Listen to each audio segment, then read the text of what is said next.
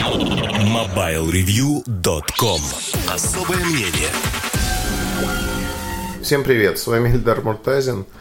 И этот подкаст, знаете, пропущенные подкасты, всегда все равно думаешь какие-то темы, продумываешь. Я хотел посвятить перед продажами записать подкаст айфонов новых. А во время, после. Ну вот, наверное, то, что подсобралось за это время, связанное с этим вопросом, в первую очередь вопросом цены. Потому что стоимость новых iPhone, конечно, это шоковая терапия для всех. Причем неважно, в какой валюте вы считаете, в рублях, в долларах, в евро, цена подросла. Причем многие люди как-то считают странно, знаете, вот такой комплекс оправданий. Надо оправдать компанию любой ценой, поэтому придумывают какие-то свои метрики – придумывают инфляцию, пересчитывают и прочее. Я вообще к этому вопросу подхожу предельно просто. Не потому, что мне так удобно, а потому что всегда ну, логика была такой. Есть люди, которые стараются покупать самое-самое. То есть они говорят, не выбирают там что-то, они говорят, мне нужен самый топовый iPhone, а в этом году это XS Max, то есть большая диагональ. И в этом топовом iPhone мне нужен максимальный объем памяти, то есть самое, что есть. Вот если мы говорим про самое, что есть, в России он стоит 128 тысяч рублей. Это объем памяти 512 гигабайт. Для сравнения Note 9 с таким же объемом памяти, плюс карточку памяти такого же объема можно поставить, то есть терабайт будет. А, без карточки памяти он стоит 90 тысяч, то есть разница в 38 тысяч рублей – на мой взгляд, ноут лучше во всем. Это вообще отдельная тема для разговора. Возможно, я посвящу подкасты этому отдельно и расскажу, почему, на мой взгляд, ноут лучше. И тому есть множество причин. Но причины я буду излагать, конечно, с фактами. Вот сейчас как бы я убираю это в сторону. Вот такая разница, она как бы делает в глазах потребителей ноут, когда вышел – Многие говорили, ну что, вообще 90 тысяч, ну вот это такая высокая цена. А вот сейчас, знаете, смотрится и вроде невысокая, да, все познается в сравнении. А вот это сравнение не в пользу Apple. Вообще в этом году произошло странное. Странное с точки зрения того, что мы в первой волне, через неделю после мировых продаж, фактически у нас завезли, айфоны начали продавать. Никакого ажиотажа не было. Любой iPhone, вот приходи, покупай. Я прошелся по Тверской, никаких покупателей не было, то есть фокус ушел. Нет очередей, нет людей, кто там толпится, пытается купить. Спокойно можно заказать, тебе его привезут, и, в общем-то, это не проблема. Да, пытались в Ресторе создать некий искусственный ажиотаж. Дошло до смешного, и я об этом рассказывал в видео. До смешного дошло то, что за пять дней очередь создали. Какие-то люди, вот в 30 метрах Евросеть. Бери что хочешь, бери вообще все, что угодно. Но стояла очередь. Только 247 человек с номерком 247 зашел и купил телефон. Это был первый покупатель. То есть это вот говорит о том, есть ли у людей деньги на айфоны. Нету. Не просто нету, им просто их неоткуда взять когда цена вырастает еще вот так сильно, мы говорим о том, что вот там все кинутся покупать, да нет, не кинутся. Более того, кривая продаж айфона, она очень простая. Идет всплеск в первый месяц, то есть платежеспособная публика покупает, обновляется, кто-то там с циклом раз в три, в два года, кто-то с циклом ежегодным. Но даже вот люди с циклом ежегодным, имеющие там доход 400, 500, 600 тысяч рублей на человека. Они, посмотрев на эти цены, сказали, ну вот как-то агрессивная цена, я буду думать. То есть это значит, что цена даже уже людей с такой зарплаты останавливает. Останавливает от того, ну это просто неразумная трата получается. И на сегодняшний день действительно очень многие люди начали задумываться, а надо ли мне нужно ли мне вот покупать такой аппарат? Если да, то почему? Что он дает по отношению к предыдущему аппарату? И вот тут ответа четкого нету, потому что с iPhone X произошла смешная ситуация. В Apple его убрали, потому что сравнивая iPhone X и XS, вы, в общем-то, разницы не увидите. Более того, так как он не поставляется на рынок, те остатки, которые есть, распродаются, он заканчивается – неожиданно ритейл начал поднимать на него цены, потому что на фоне новых цен на XS X стал неожиданно востребован. Он продается снова, знаете как, и снова здравствуйте. Аппарат снова получил второе дыхание, вторую жизнь, он продается неплохо. И это, в общем-то, на мой взгляд, описывает в полной мере то, что происходит сегодня на рынке с этими аппаратами. На рынке есть умеренный платежеспособный спрос. Он достаточно не зависит от цены. Есть такая категория людей, их несколько процентов от общих, вот, э, от общей категории потребителей смартфонов. Но самое главное, что на сегодняшний день мы получаем очень-очень интересное соотношение цена-качество, которое говорит о том, что большая часть людей не готова брать кредит для того, чтобы купить. А продажа айфонов более чем на 50% это кредитная история. Они были готовы брать кредит на 60 тысяч, на 70. На 100 уже не готовы. Но 100 и выше уже запредельно. Люди не готовы покупать. За первую неделю, полную неделю продаж произошла следующая история. Даже чуть больше недели. Фактически мы говорим пятница, суббота, воскресенье плюс неделька, да? А произошло за 10 дней следующее – а серый рынок оказался равен рынку официальному. Такого давно не было. При этом драйвер основной то, что в Китае продаются действительно двухсимочные аппараты, то есть физически можно вставить две сим-карты, нет никакой eSIM, работают прекрасно они в России, нет никаких ограничений, ну гарантий нет на них от Apple мировой, но это уже дело десятое. Они продаются достаточно бодренько, ну как бодренько – а, в прошлом году продавались бы, ну то есть если сравнить с прошлым годом, все было намного лучше. В этом году из-за цены все достаточно квело, но именно такие аппараты пользуются спросом. Европейцы, американцы не пользуются, потому что там по симкам все то же самое, что у нас. А цена при этом ну, чуть ниже Ростеста, незначительно. Кстати говоря, в этом году впервые новые айфоны участвуют в различных акциях, и скидывают цены на них. Можно купить на 5, 6, 7 процентов дешевле, чем изначально, причем с первого дня. И это, конечно, тоже показатель того, что рынок не готов переваривать по той цене, которая есть. Меня часто упрекают в том, что я не вижу скидок на Samsung, на Huawei, а вот про Apple говорю. Понимаете, тут же история не про скидку как таковую – если, ну, приведу другой пример, аналогию, возможно, она будет хромать. Ну вот представьте себе, живет семья в, э, в подъезде. У них квартира на лестничной клетке, несколько других квартир. Вот напротив живет интеллигентный мужчина, который совершенно классный. А рядом с ним живет забулдыга алкоголик, который, вот сейчас я чувствую, вы оторветесь, да, там, примерите. А вот забулдыга алкоголик это вот этот, а приличный вот эта компания – все совпадения случайны. Ну, в общем, один человек бухает постоянно, стреляет деньги, а второй этого не делает. И вдруг он, вы выходите и в подъезде встречаете вот этого интеллигентного мужчину, который пьяный стреляет у вас деньги, пытается стрельнуть деньги. Это что значит?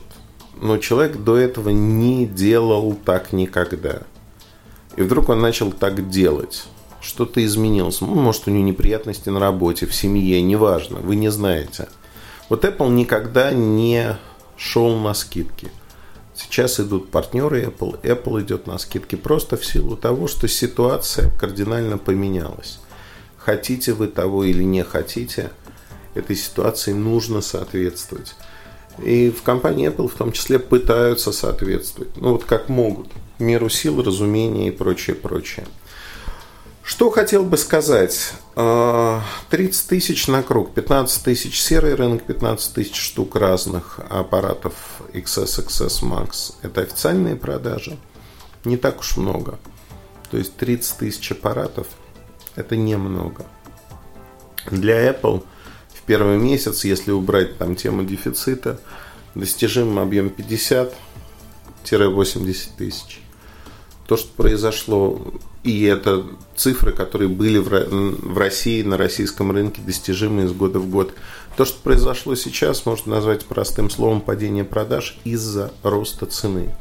Экономику никто не отменял. Если у вас в кармане гуляет ветер, вне зависимости от этого, вы не сможете купить такой продукт. Вы, вот вне зависимости от того, насколько вы его хотите. Вы не сможете купить, для этого нужны деньги. Аудитория, к сожалению, не готова приобретать товары по таким ценам. Вот они не готовы это делать. На этом, пожалуй, все. Не буду а, много там злорадствовать. Я вообще не злорадный человек. Не вижу в этом никакого смысла.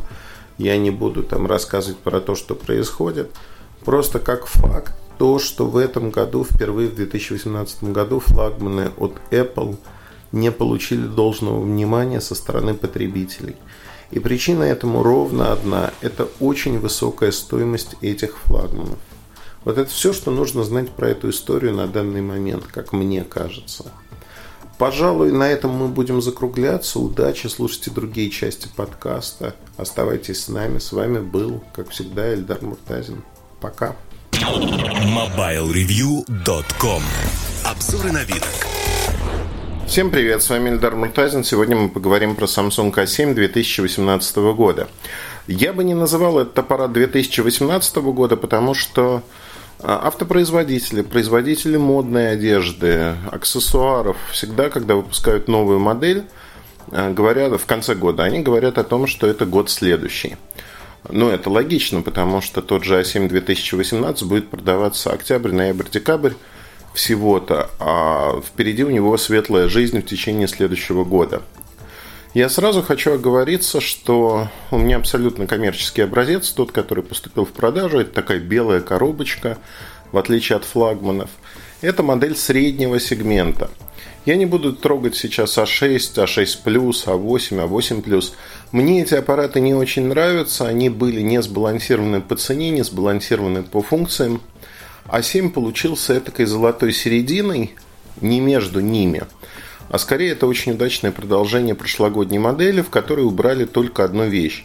И когда я записывал видео, я ошибся, вот бывает и такое, и сказал, что есть защита от воды, в частности IP68. В этой модели, в отличие от предыдущей, ее нету, ее убрали.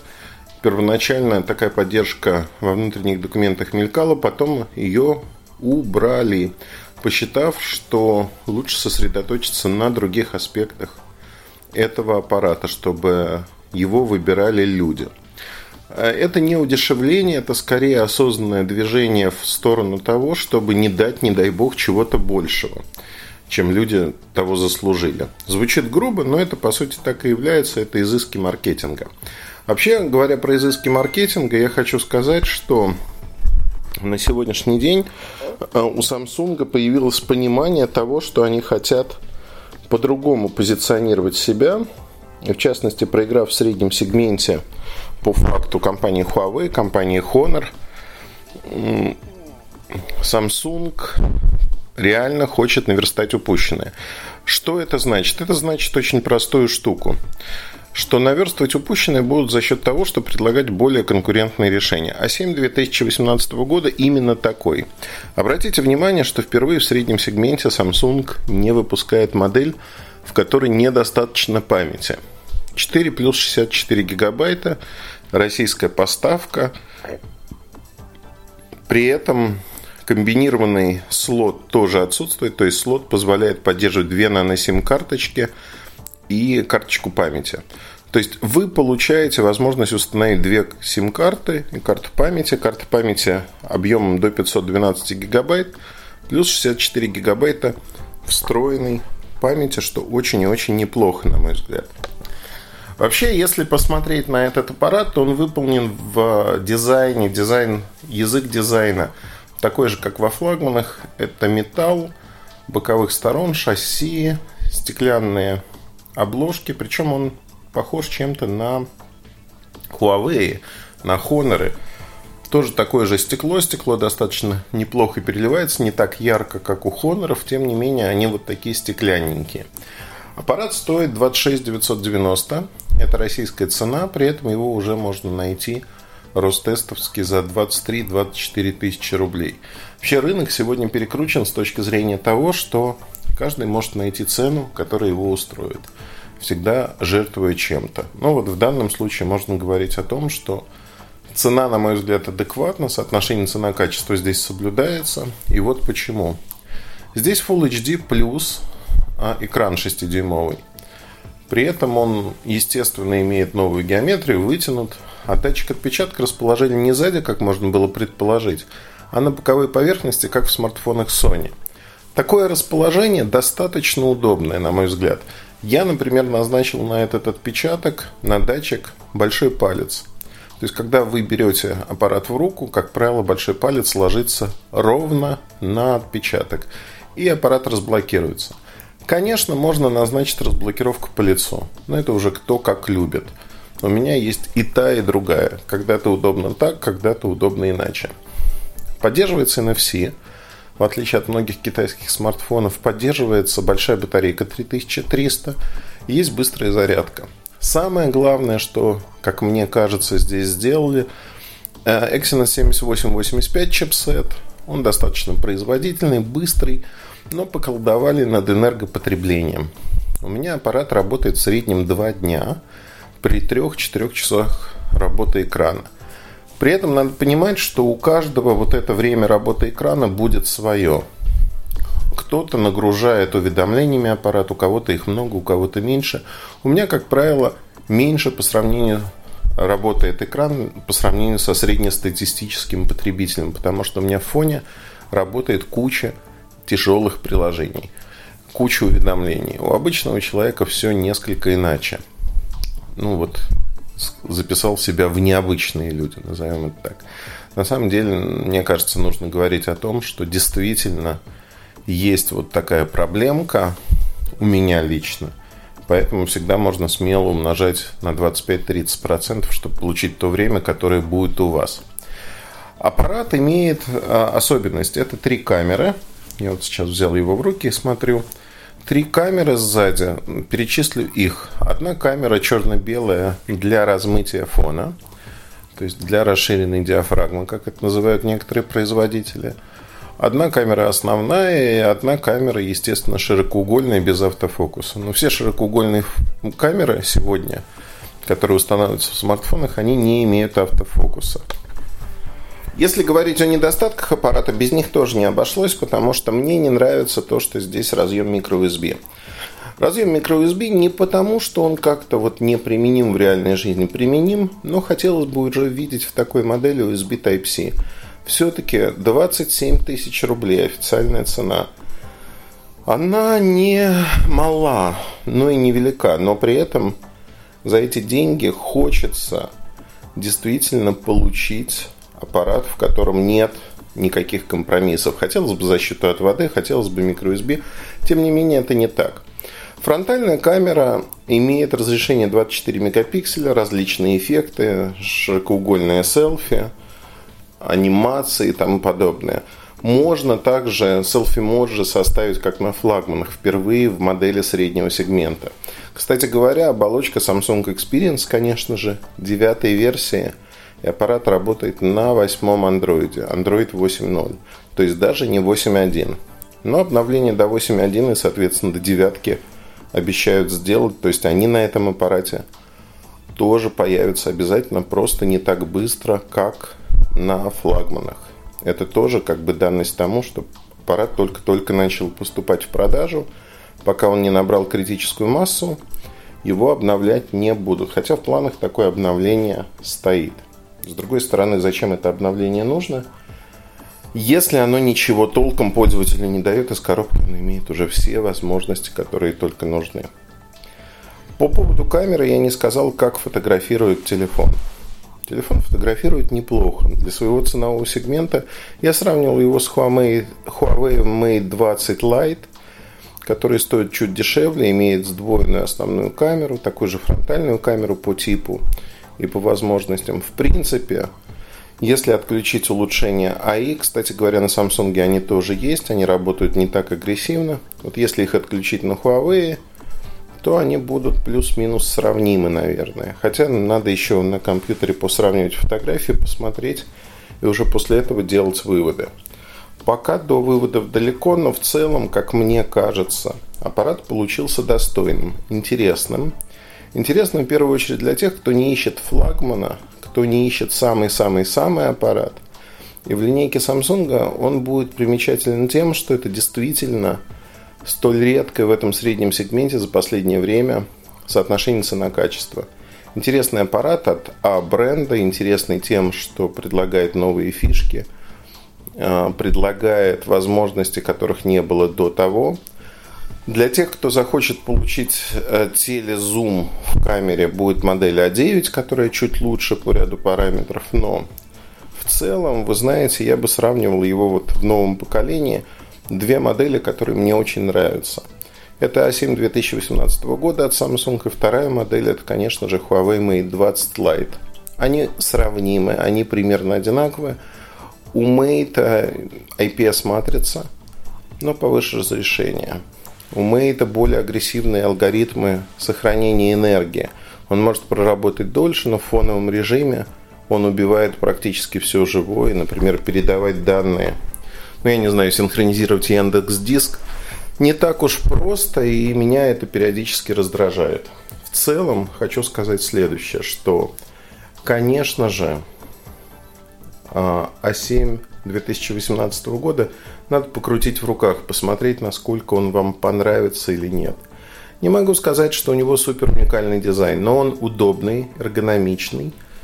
То есть в повседневной жизни он не расстраивает – на мой взгляд, если вы хотите купить аппарат до 30 тысяч рублей, сегодня основными претендентами, ну вот в диапазоне от 20 до 30 тысяч рублей, как ни странно, будет именно Huawei и именно, ну, как вариант Honor, именно вот этот Samsung A7 2018 года. Одним словом, любите и жалуйте. В обзоре на сайте, который выйдет в ближайшее время, я расскажу про этот аппарат подробнее, сравню его как раз-таки с Huawei – ну и, в общем-то, с предыдущей моделью тоже. На этом хорошего вам настроения. Удачи, оставайтесь с нами. Подкасты постараюсь более-менее четко, вовремя выпускать, потому что сейчас, конечно, со всеми моими поездками у меня все это наложилось, закрутилось. Ну, все как обычно и бывает. Не мне вам рассказывать, вы сами прекрасно знаете, как это случается. Удачи, хорошего настроения, до новых встреч. Пока. MobileReview.com Кухня сайта. Всем привет! Эту кухню сайта хочу посвятить, наверное, делам текущим, рассказать, почему подкасты выходили, ну, точнее, не выходили, и что мы с этим будем делать, и как дальше жить. Честно признаюсь, что подзабил на подкасты не потому, что мне это не нравится, а потому что банально не хватает времени, руки не доходят. Вы знаете, в кризис, а, который был, Основной задачей было распределить нагрузку так, чтобы делать первостепенные вещи и не делать то, что можно не делать. Наверное, подкасты нужно было делать, но у меня я оказался погребен под работой, под таким количеством работы, что даже вот вздохнуть тяжело. В этом году, в 2018, у меня очень много рабочих поездок. Я практически не вылезаю из Питера, я очень часто езжу по стране, очень много летаю за границу – что вы, наверное, видите по моему инстаграму. И мне это напоминает э, времена, когда я только-только начинал работать. И моя половина как-то пошутила. Ну, вообще, у людей, работающих в нашей области, ну и не только в нашей, но очень часто их половина шутит, говорит, ну что это за работа вообще? Ты ж не на заводе работаешь в две смены. Ходишь по ресторанам, общаешься с людьми, вкусно ешь и у тебя как бы все хорошо, ты вообще не устаешь. И я проделал когда-то такой опыт, что говорю, ну, давай ты просто посмотришь, как это выглядит, и проведешь со мной вот мой день в разъездах, э, в том, как я общаюсь с людьми. И уже к обеду мне моя половина просто сказала, знаешь, я все поняла, я больше никогда об этом вспоминать не буду, но отпусти меня, пожалуйста, сейчас. Это действительно не так просто, как кажется, и это сложно. А другой сложный момент заключается в том, что мне нравятся поездки, нравятся тем, что можно переключиться, но когда их немного, наверное, когда их много и ты...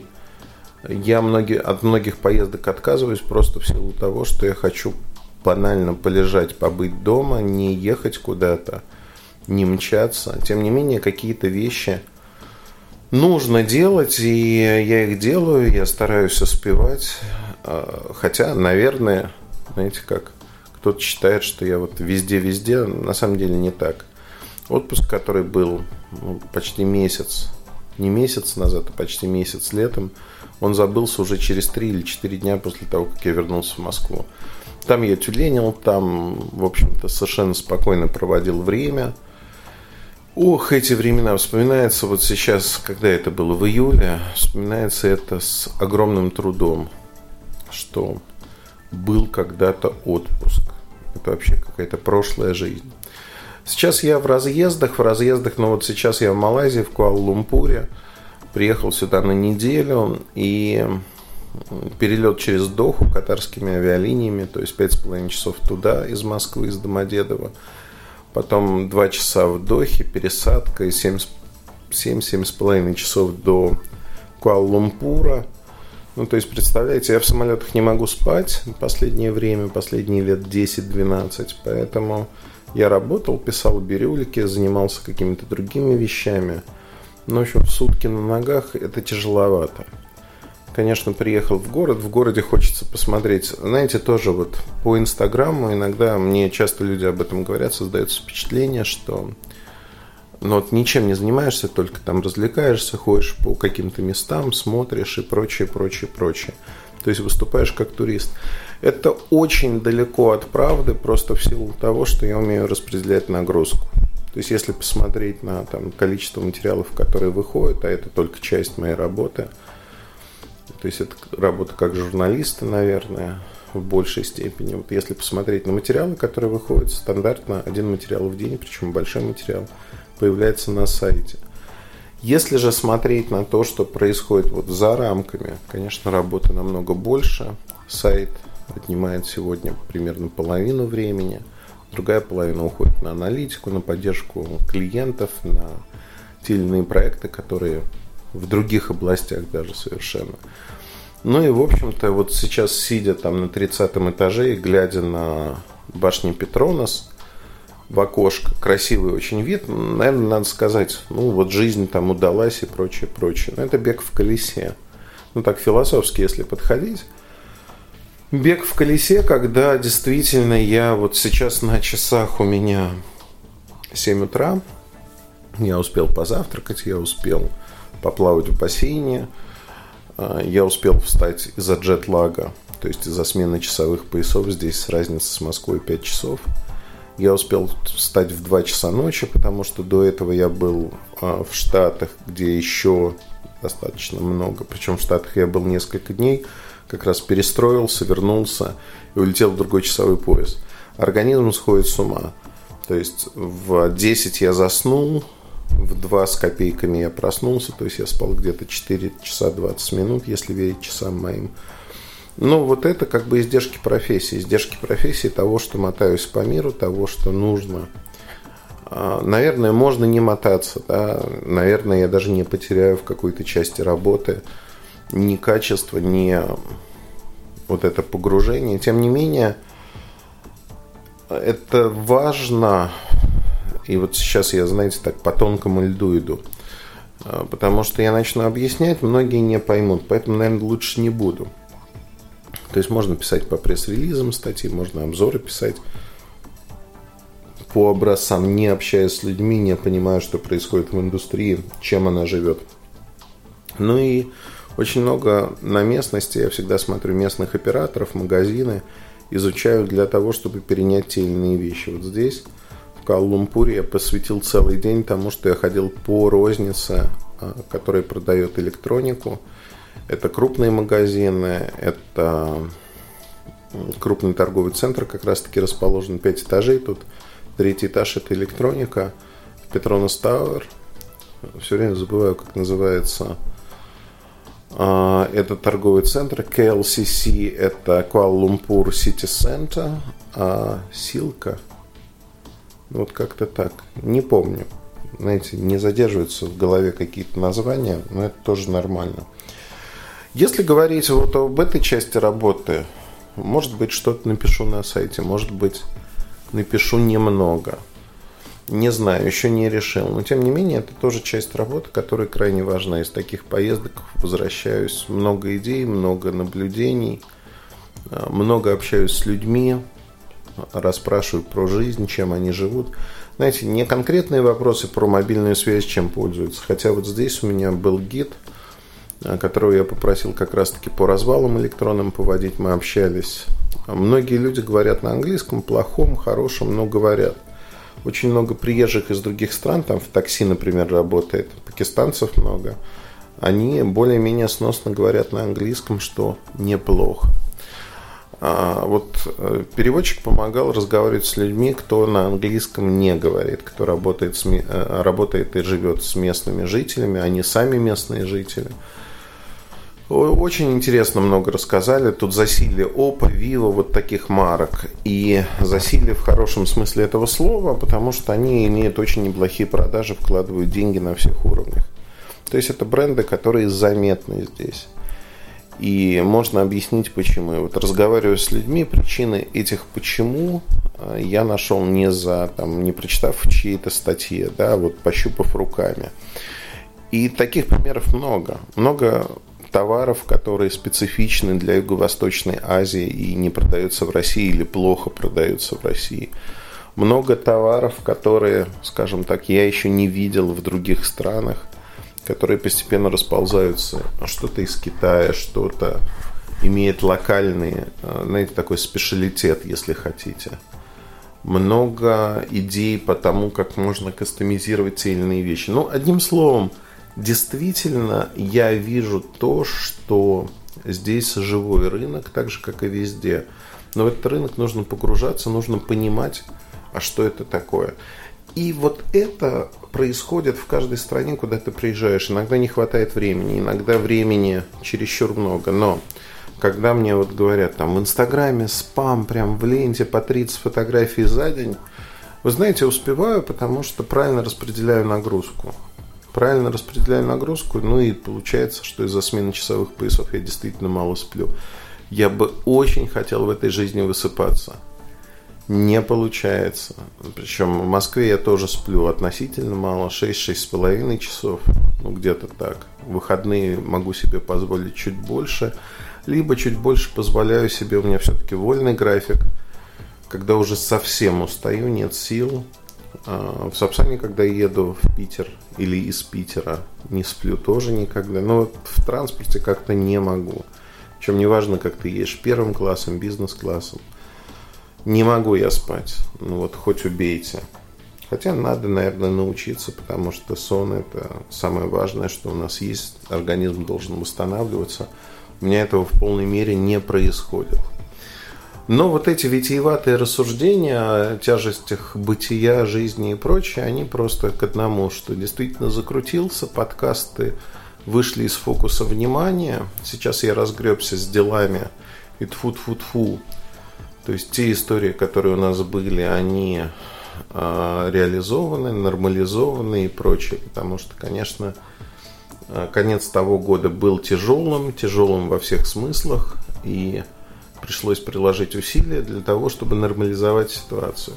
Сейчас ситуация, я не могу сказать, что в шоколаде, но уже понятно, куда идет, как идет, понятно, что делать, как грести, куда грести. И, в общем-то, там, не вдаваясь в подробности и в детали, могу сказать, что теперь снова высвободил время для того, чтобы общаться вот так с вами тет-а-тет, -тет, пусть в одностороннем порядке, но вы мне пишете, вы кто-то требует подкасты и говорит, вы в ответе за тех, кого приручили. А я действительно, не загадывая, постараюсь нормализовать выходы подкастов. Вот это то обещание, которое я даю, я буду стараться на там, 100% его сдержать. Если вдруг не еженедельно пока будут подкасты, потому что я вот сейчас записываю это на ходу, на ходу с точки зрения того, что это диктофон, это не студия, это не студийный микрофон. Тем не менее, качество должно быть вполне хорошим, потому что диктофон у меня тоже неплохой, я специально его брал под эти задачи. Ну, в общем, как-то вот так. Что еще сказать? Ну, пожалуй, все на этом. Слушайте другие части подкаста, если вы еще не послушали их. удачи, хорошего настроения. Ну и, конечно же, оставайтесь на связи. Пока и удачи в добрых делах. До новых встреч. MobileReview.com Жизнь в движении.